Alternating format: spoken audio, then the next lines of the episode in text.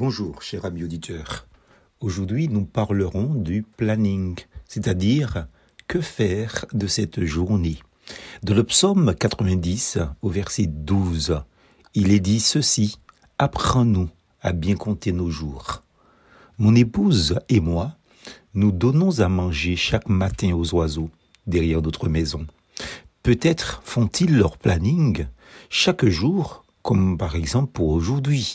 Tiens, aujourd'hui, comme tous les jours, nous irons manger chez le couple pastoral d'Ajoupa Bouillon. Puis, nous irons faire un petit tour dans la rivière plus bas. Après, nous irons faire un petit tour dans les forêts, les prairies et les champs des agriculteurs. Après, repos. Au coucher du soleil, nous referons un petit tour chez le pasteur pour le goûter, après une petite balade dans les airs, histoire d'admirer le coucher du soleil à Saint-Pierre, et ensuite nous rentrerons dans nos nids pour passer notre nuit. Évidemment, amis auditeurs, j'extrapole.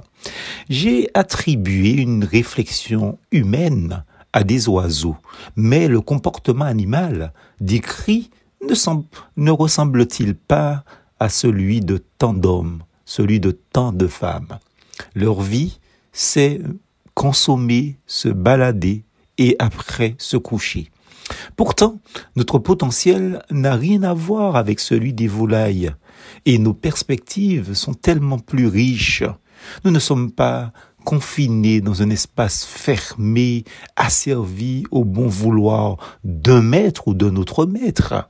Nous ne sommes pas non plus soumis sans échappatoire à nos instincts de consommation, car Dieu nous a créés pour aimer, pour donner, pour partager, pour planifier. Nous sommes plutôt des êtres responsables, des êtres dotés d'une conscience, appelés à choisir entre le bien et le mal, à rejeter justement le mal et à choisir le bien, à nous repentir et à changer de comportement.